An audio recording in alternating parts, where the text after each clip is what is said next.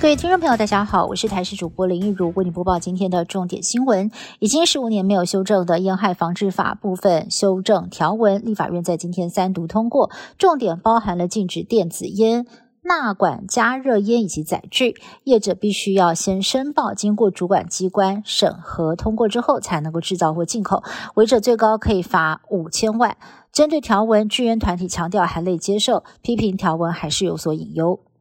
指挥中心公布，今天我国新增了二点二万例的本土个案，比起上周四下降了百分之二十七。指挥官王必胜分析，如果趋势持续，第三波疫情看起来是比较小的波段，呈现快升快降的趋势。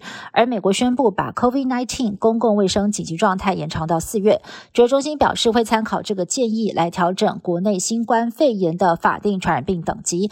另外，医师黄轩引用国外的研究指出，在染疫后，尤其是有长新冠的患者，体内的一些器官。包含了肾脏、脑跟心脏等等，有可能会加速老化。内阁改组在即，有民进党立委喊话，现在换阁魁不是负责任的做法。不过外界有声音认为，苏奎离开已经成定局。但是民进党内人士透露，其实苏奎的去留仍然有变数，关键在于接棒人选能否镇得住。前副总统陈建仁和前桃园市长郑文灿都被点名接任正副阁魁。刚卸任的民进党县市长像是林佑昌、潘孟安都渴望入阁，不过也要尊重个人意愿，一切人事都还没。有定案。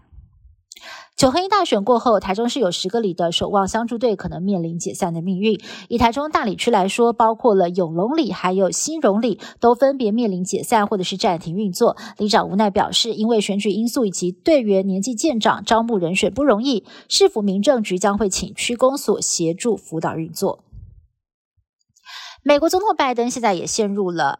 文件门事件被发现，在私下持有先前担任副总统时期的政府机密文件，没有依法缴回国家档案局，而且几天下来被爆出有两批这样的文件，这也让共和党阵营相当的愤怒。因为去年前总统川普在佛州的海湖庄园才被 FBI 大动作搜索，前前后后发现了三百多份的机密文件，正在接受司法部的调查。不过这次拜登的文件当中，是由拜登自己的律师发现敏感文件，主动呈报缴回，和当初川普的情。情况有所不同，不少人趁着新年假期想要到国外旅行，日本北海道是个不错的选择。